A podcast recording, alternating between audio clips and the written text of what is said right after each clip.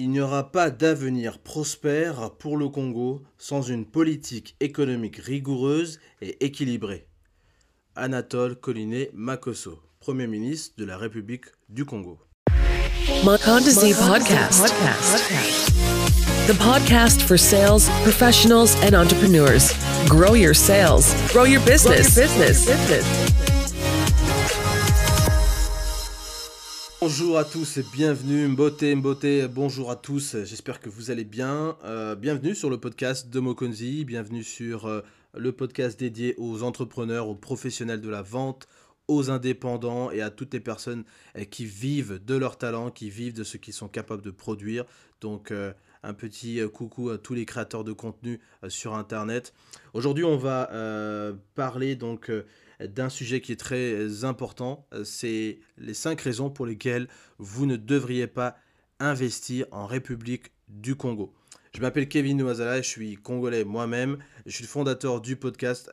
Et pour ceux qui ne connaissent pas le podcast, je vous invite à vous abonner euh, sur nos différentes plateformes de streaming en ligne, euh, comme YouTube, euh, Google Podcast, euh, Spotify, euh, Breaker Audio, enfin il y en a plein. Il y a la page Facebook également qui est disponible. On a des comptes sur toutes les plateformes de réseau social. Donc je vous invite à aller découvrir et à voir ce qu'on publie comme contenu. Donc aujourd'hui pour rentrer dans le vif du sujet, parce que c'est un sujet qui, moi, me passionne et qui m'a interpellé, j'ai été inspiré cette semaine pour justement créer cet épisode.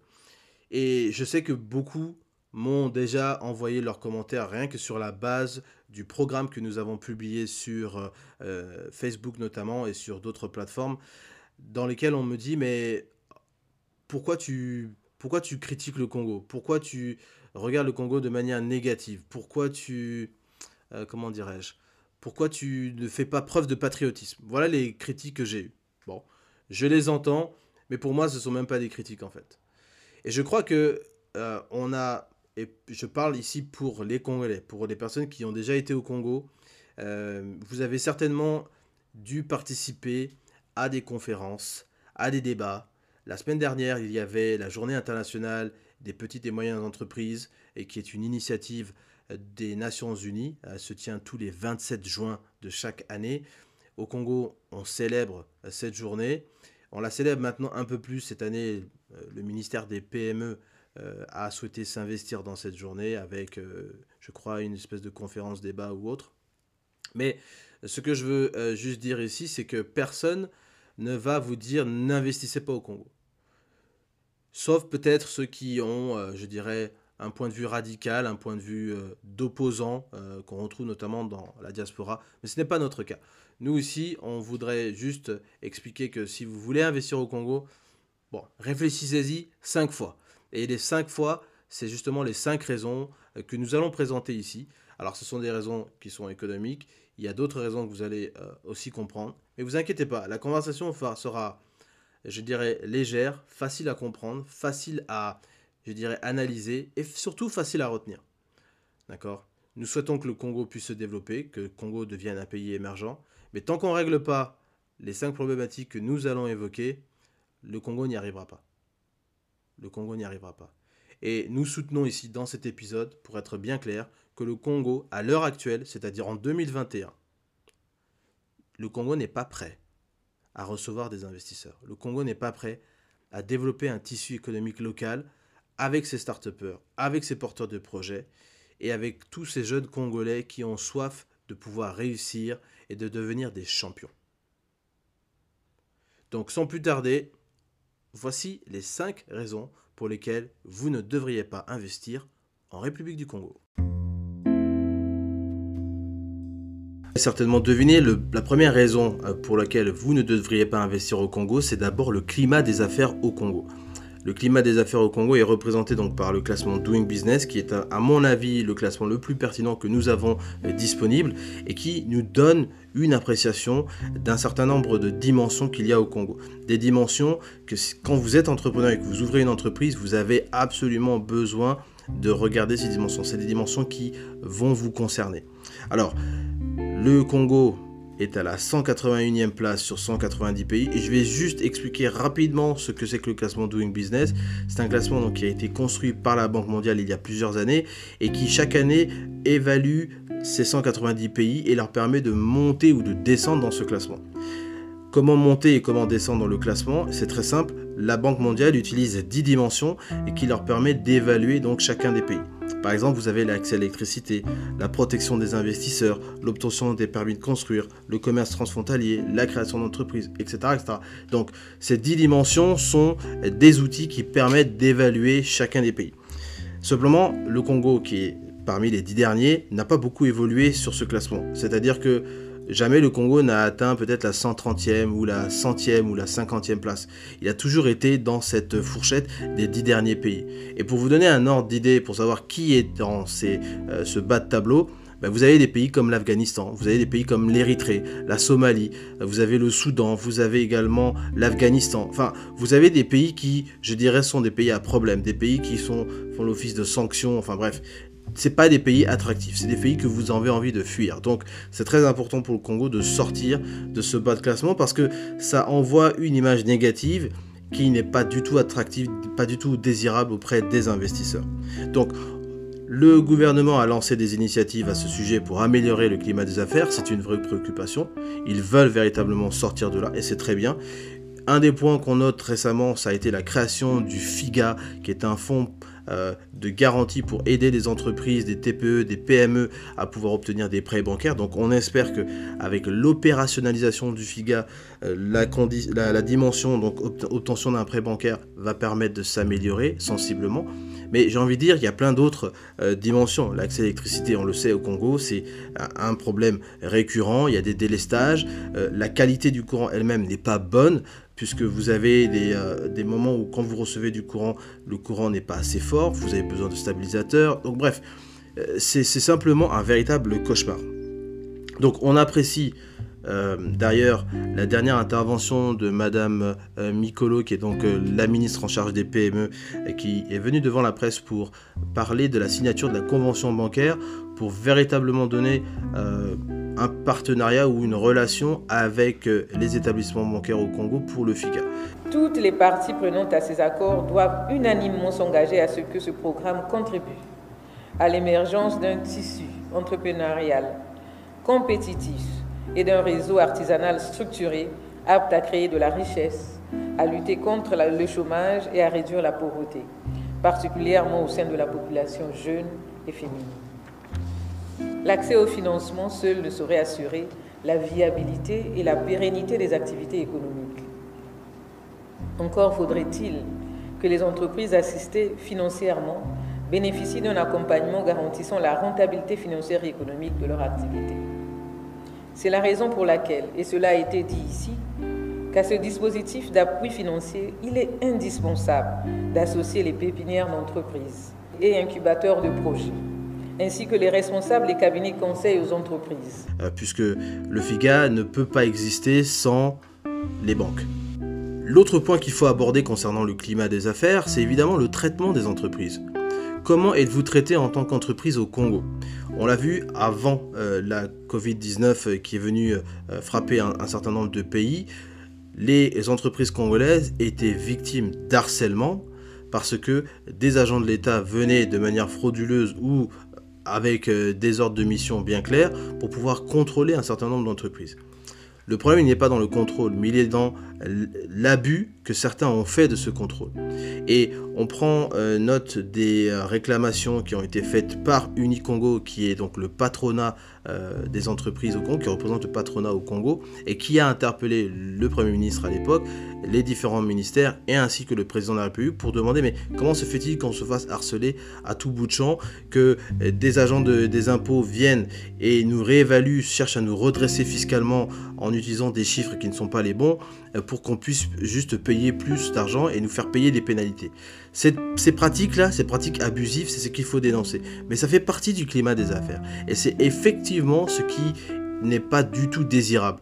Qui veut ouvrir son entreprise, peu importe où vous voulez l'ouvrir, et que des agents viennent vous dire mais monsieur vous devez X et X et Y, sous prétexte nous sommes des agents des, impôts, nous sommes investis d'une autorité euh, de l'État, et donc par conséquent nous avons forcément raison. Le que je voudrais euh, mettre en avant, c'est évidemment le plan de relance après cette période de Covid-19. On a eu une annonce en août 2020 devant le Parlement euh, de la part du ministre de l'économie, donc Gilbert Ondongo, ministre de l'époque, et qui expliquait qu'effectivement le Congo travaillait sur un plan de relance, mais que malheureusement, comme le Congo n'est pas souverain vis-à-vis de sa monnaie, il n'était pas en mesure de pouvoir injecter massivement des liquidités comme font euh, les États-Unis, euh, l'Europe, la Grande-Bretagne, l'Inde et ainsi de suite. Donc, il y a un véritable souci à ce niveau-là, puisque effectivement, au-delà de euh, la dette, qui est un vrai problème et dont on abordera un peu plus loin, il faut évidemment dédommager, aider, subventionner les entreprises qui ont dû fermer à cause des décrets à cause des, des interdictions concernant euh, justement la pandémie de Covid-19. C'est un véritable manque à gagner. Il ne faut pas l'oublier. L'État doit aux entreprises, l'État doit à tous ces acteurs économiques qui n'ont pas pu exercer euh, ce qu'ils font de mieux dans le pays, qui n'ont pas pu contribuer à créer des richesses euh, dans le pays à cause simplement des décrets qui ont été pris pour justement le bien de tous, la santé publique. Donc, va falloir à un moment donné qu'on puisse arriver sur la table et dire bon, vous nous devez aussi ça en plus de ce que vous nous devez vis-à-vis de la dette. Et ça, je pense que c'est une conversation qu'il faut avoir. Donc, la manière dont un pays traite ses entreprises en période de crise, c'est évidemment, ça fait évidemment partie du climat des affaires et c'est un élément à prendre en compte.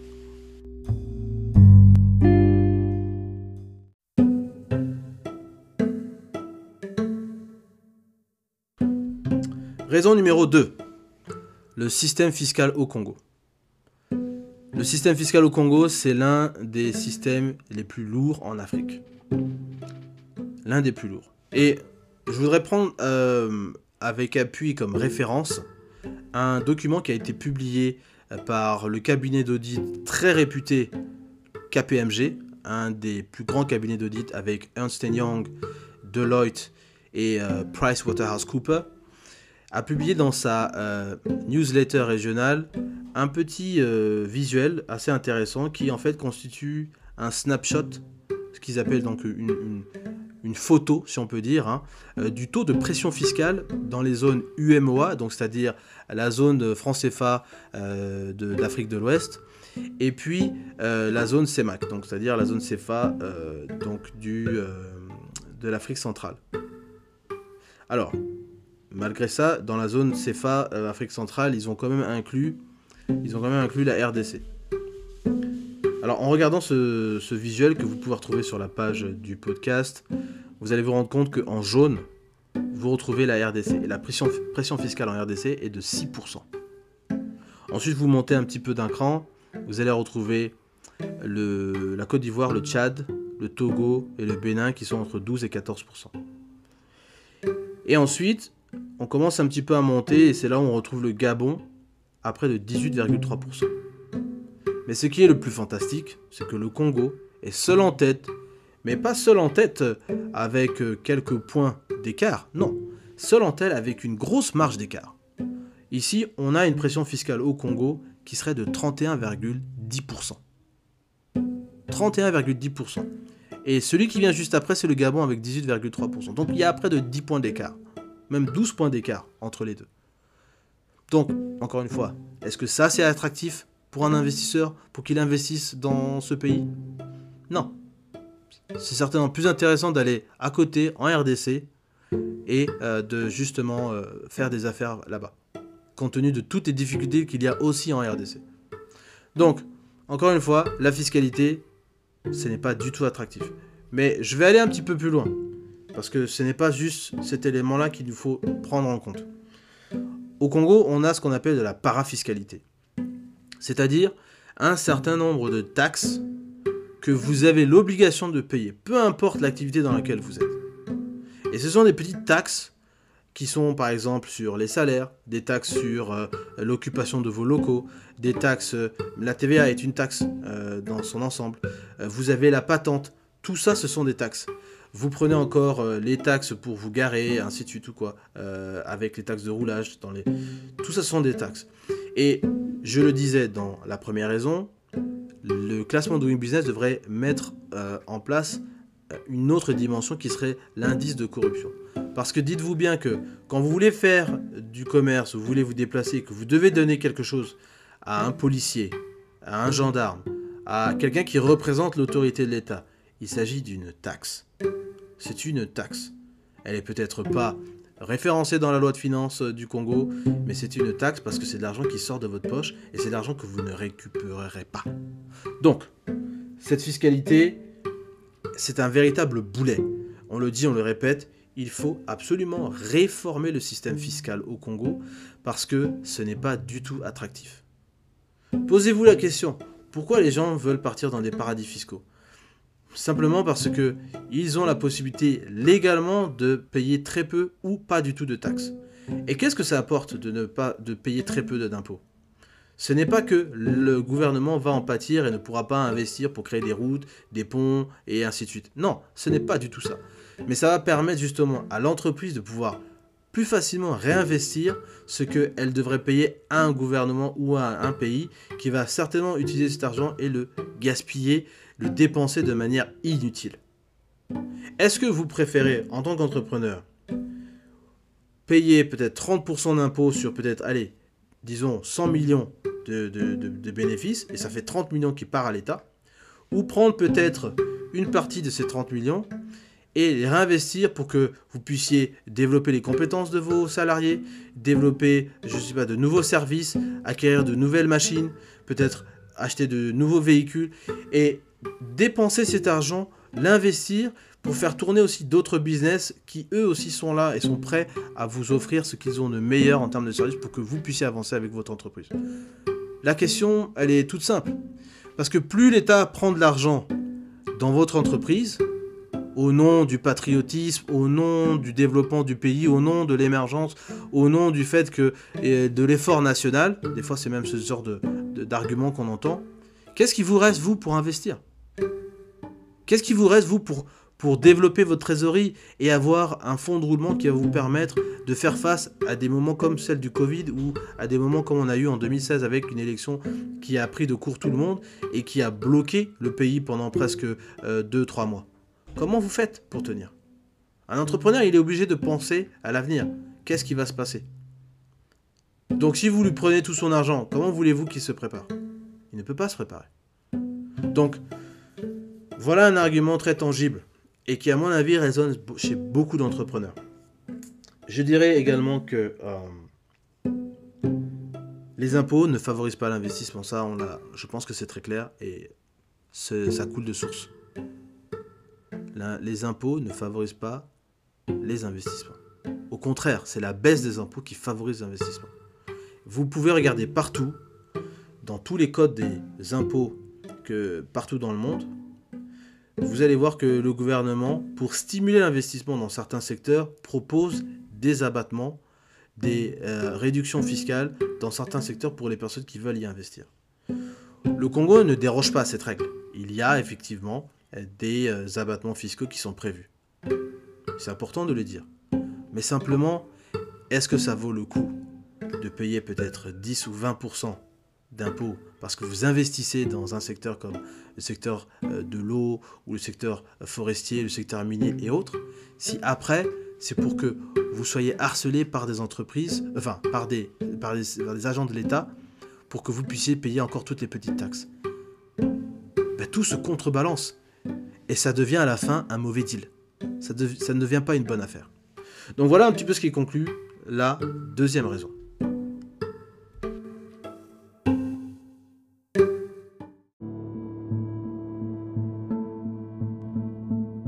Deuxième raison pour laquelle vous ne devriez pas investir au Congo, c'est bien entendu la dette abyssale du Congo. Une dette qui s'évalue à peu près à 12,5 milliards d'euros et qui est juste excessivement insoutenable euh, pour le gouvernement du Congo. Alors, euh, pour ceux qui ne comprennent pas euh, exactement la dette, ce que c'est, il y a deux éléments. Il y a d'abord la dette extérieure, celle dans laquelle on retrouve la Chine, on retrouve les traders pétroliers, Et on retrouve également la SNPC. Ça, c'est ce qui constitue le, plus gros de la dette. Ensuite, vous avez la dette intérieure, qui elle est une dette donc euh, euh, dans laquelle vous retrouvez les entreprises privées, mais c'est aussi une dette qui a ce qu'on appelle une composante sociale. C'est-à-dire, vous avez les arriérés de salaire, vous avez les pensions de retraite qui ne sont euh, pas versées correctement, vous avez les boursiers qui aussi sont inclus là-dedans. Et puis dernièrement, vous avez les personnes qui ont été victimes des explosions du camp militaire euh, le 4 mars 2012 et qui eux aussi font partie des bénéficiaires ou, ou, des, euh, ou des créanciers, si je puis dire, de la dette intérieure du Congo. Donc une fois qu'on connaît ça, on voit bien que la dette, elle nous affecte tous.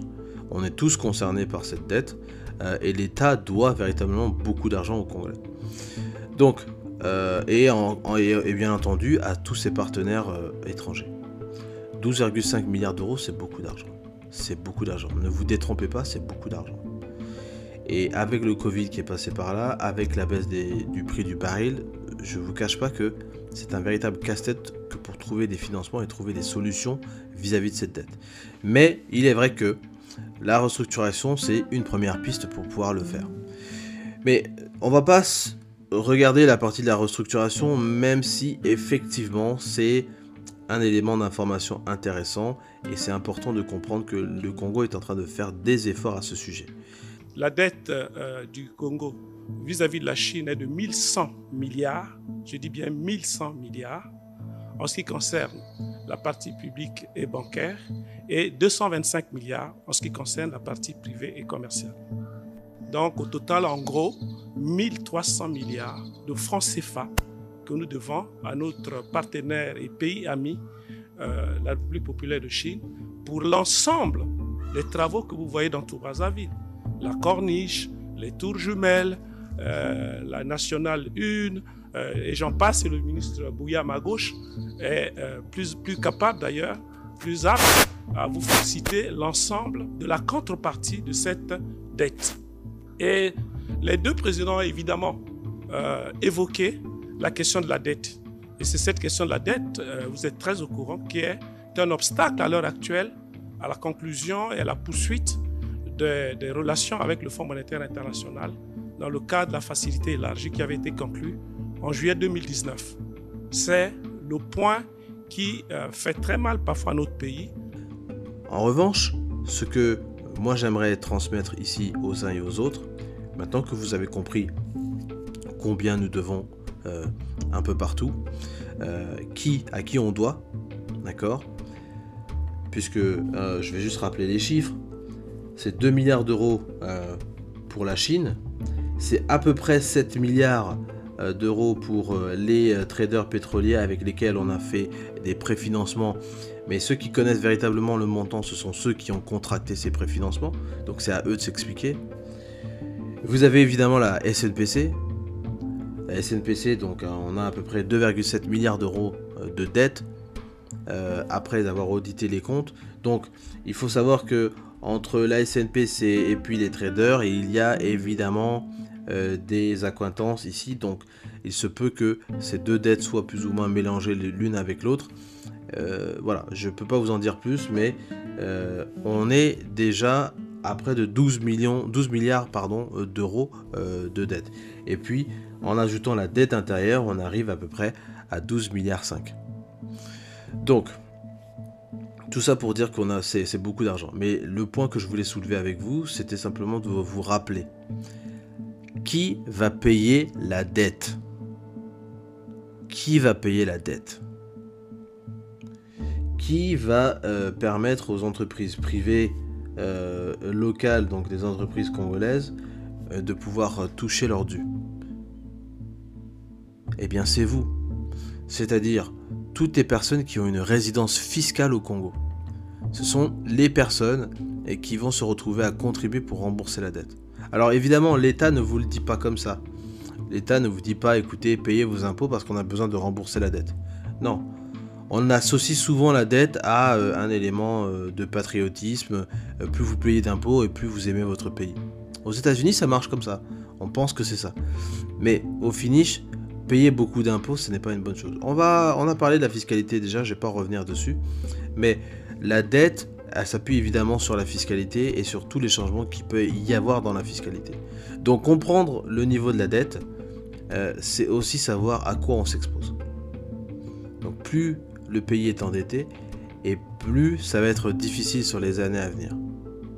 Donc moi je tiens à, personnellement euh, mettre en garde les uns et les autres parce que l'État va créer de nouvelles taxes pour essayer de trouver d'autres leviers pour pouvoir non seulement élargir sa, euh, son assiette fiscale, mais aussi pour que plus d'argent sorte de vos poches. Donc faites très attention. Euh, et moi je ne sais pas, mais aller dans un pays qui est excessivement endetté et qui va peut-être augmenter des impôts pour rembourser sa dette, moi ça ne me donne pas envie de venir. Ça ne me donne pas envie de venir.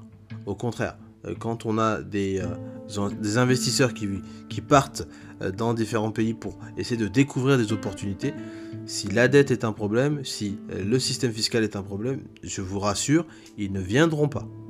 Ils ne viendront pas. Donc voilà un petit peu ce qui, on va dire, conclut la partie de la dette. J'espère que vous avez pu un peu euh, comprendre les, difficultés. Je vous invite à lire des articles sur euh, les sites de Global Witness euh, et sur le site Foreign Policy, qui lui en fait donne des éléments un peu plus tangibles concernant cette dette. Mais ici, vous comprenez l'ensemble ou dans les grandes lignes de la dette au Congo et pourquoi cet élément-là, uniquement cet élément, n'est pas du tout un élément attractif pour pouvoir investir au Congo.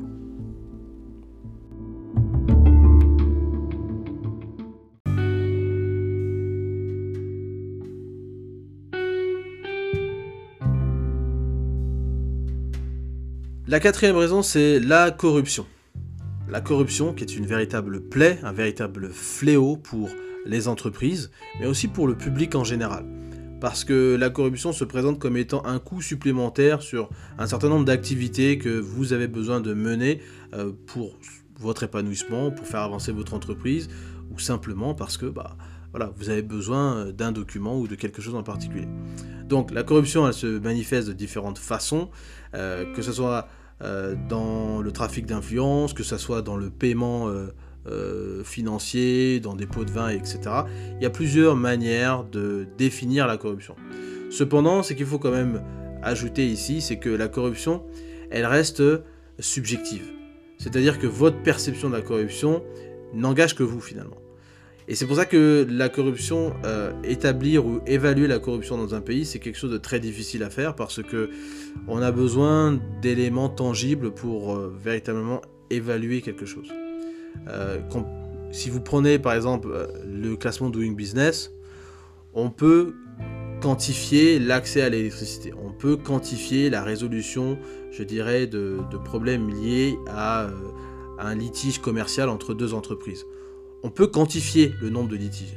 Mais comment quantifier la corruption? La corruption, c'est quelque chose qui, n'est pas palpable, mais on sait que ça a un coût sur la société.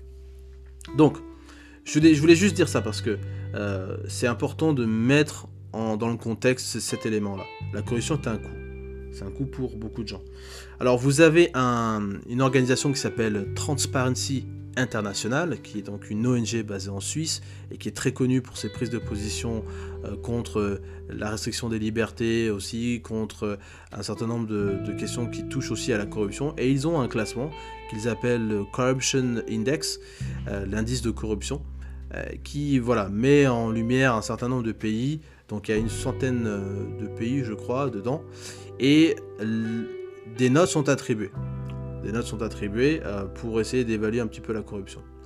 Quand vous regardez le planisphère et la représentation graphique de l'ensemble du monde et de la corruption qu'il y a dans le monde, les poches où les pays sont les plus corrompus, évidemment l'Afrique centrale ou l'Afrique en général euh, tient la palme. Donc on a beaucoup de pays en Afrique qui sont considérés comme des pays corrompus. Et ils sont, si vous voulez, dans le dernier tiers de ce classement. Donc euh, les notes sont très mauvaises. Il y a quelques pays qui se distinguent en montant dans le deuxième tiers, euh, donc qui sont proches de pays dits développés. Donc on a des pays comme le Seychelles, on a des pays comme le Botswana aussi, qui sont présents dans, ces, dans ces classements-là. Mais encore une fois, c'est très relatif. Tout ça, c'est très relatif parce que c'est basé sur une perception que chacun peut avoir. Donc, euh, c'est un véritable point d'orgue qu'il faut mettre en lumière. On le sait bien, il y a de la corruption au Congo. Et la corruption, elle est, comme je l'ai dit, dans beaucoup de pays développés, elle peut être, beaucoup, elle peut être très sournoise, elle peut être très complexe, très difficile à identifier également. Euh, parce que c'est vrai que quand on prend un pays comme le Congo, quand un policier vous arrête et qu'il vous prend vos papiers, votre permis de conduire, votre carte grise, votre assurance, etc., et que vous n'avez fait absolument rien, mais qu'il veut absolument utiliser son autorité euh, de policier pour euh, vous faire cracher un billet de 5000 francs CFA ou de 10 000 francs CFA, euh, là, la corruption, vous la voyez, vous la touchez, vous en êtes victime, c'est votre expérience. Donc, je le dis simplement, c'est très subjectif, d'accord? Mais comprenez que tant qu'on n'arrive pas à résoudre ce problème et trouver les vrais outils pour réussir à, endiguer les problèmes de corruption, eh bien ça sera toujours un coût supplémentaire. D'après Transparency International, le Congo se trouve dans les pays les plus corrompus, puisque le Congo est euh, à la couleur rouge foncé, voire rouge bordeaux, et c'est la couleur euh, que vous ne voulez juste pas avoir, euh, puisque vous faites partie des pays les plus corrompus. Euh, les pays les moins corrompus sont des pays comme euh, la Norvège, la Finlande et la Suède, qui eux sont en jaune, un jaune vif, un jaune, un jaune assez éclatant. donc voilà, c'est un petit peu le point que j'allais développer sur la corruption.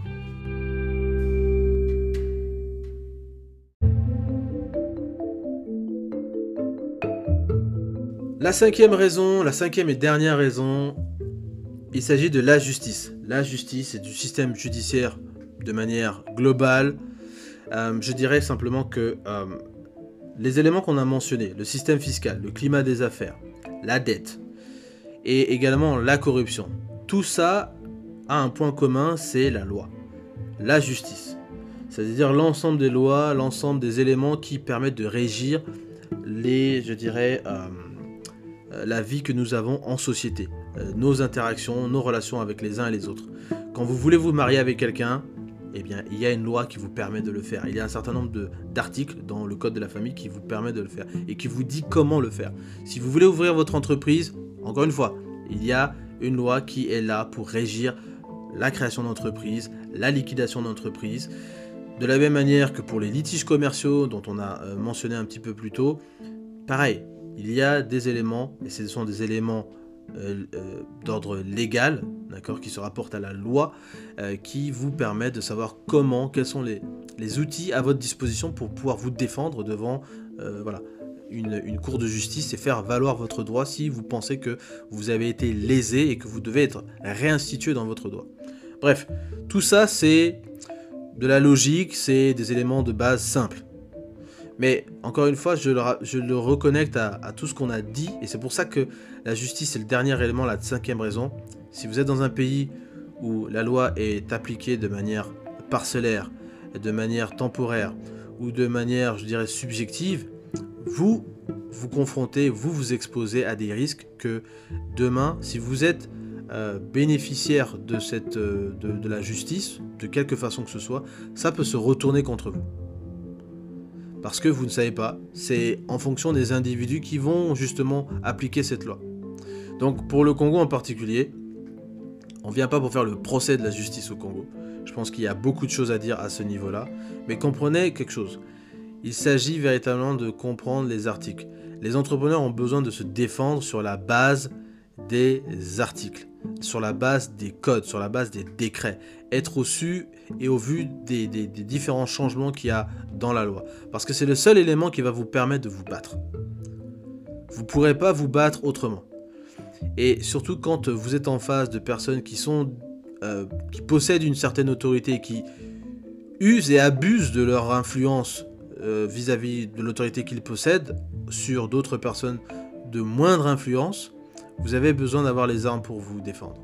Donc, nul n'est censé ignorer la loi parce que justement la loi elle, vous, elle bénéficie donc toutes les personnes qui sont donc euh, qui vivent au Congo et qui vivent dans, un pays qui est normalement encadré par la loi, euh, vous êtes bénéficiaire de ça.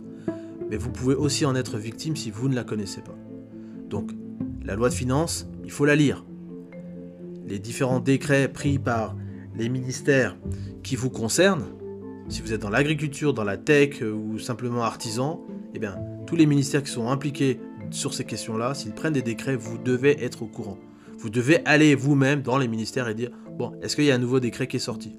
C'est aussi de connaître le journal officiel, le site du journal officiel, le site du gouvernement, et d'être euh, en capacité de pouvoir télécharger euh, et d'avoir les PDF. Vous les lisez, vous regardez. Il y a plein d'éléments, il y a plein d'informations intéressantes. Votre ignorance ne justifie pas que vous puissiez venir euh, clamer le fait que vous soyez victime de quoi que ce soit. Si vous n'avez pas les éléments pour vous défendre, vous êtes aussi bon que celui qui fait tout pour ne pas respecter la loi. Je le répète, si vous ne connaissez pas la loi, vous êtes aussi bon que celui qui fait tout pour ne pas respecter la loi. Donc, évidemment, le système au Congo n'est pas fait pour défendre à 100% les gens qui vivent au Congo et les Congolais en premier chef, mais vous devez connaître la loi. C'est le seul conseil que nous, on peut vous donner à ce niveau-là et euh, que vous puissiez justement vous épanouir aussi dans votre, dans votre entreprise.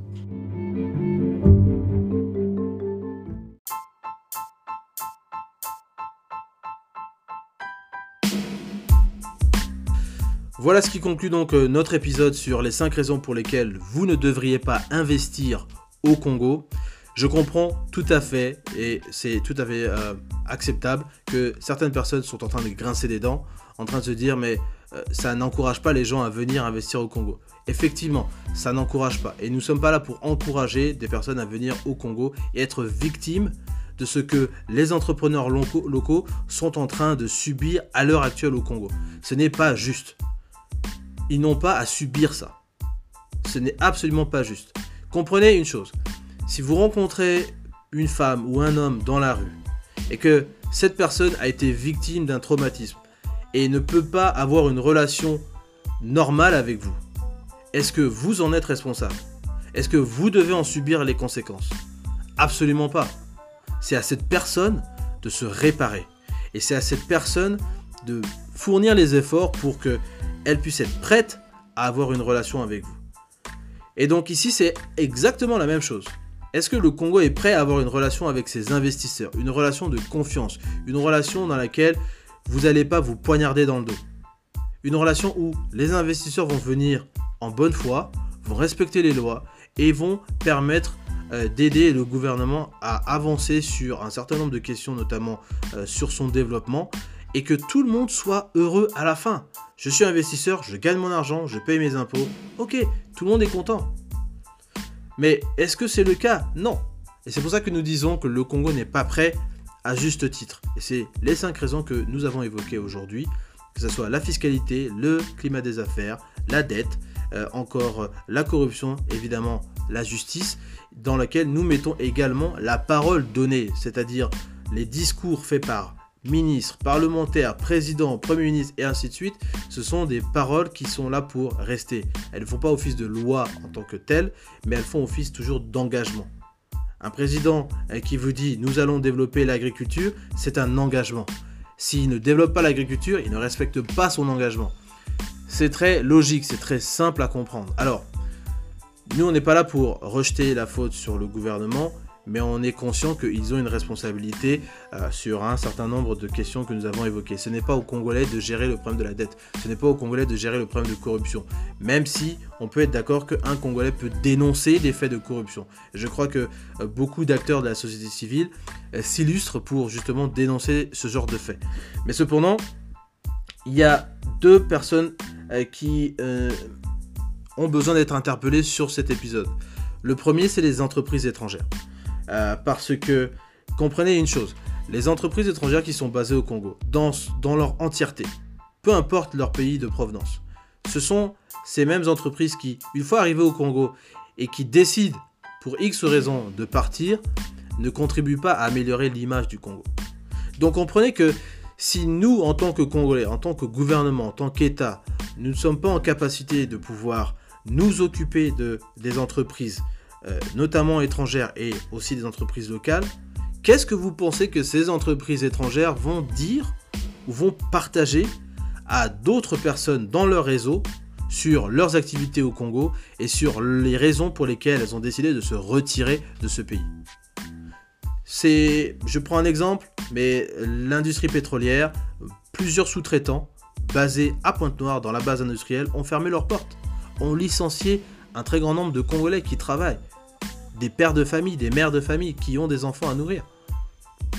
Et ce sont des entreprises qui sont parties se, réfugier où ça? Au Gabon ou en Angola, voire à complètement quitter l'Afrique. Qu'est-ce que ça nous apporte exactement?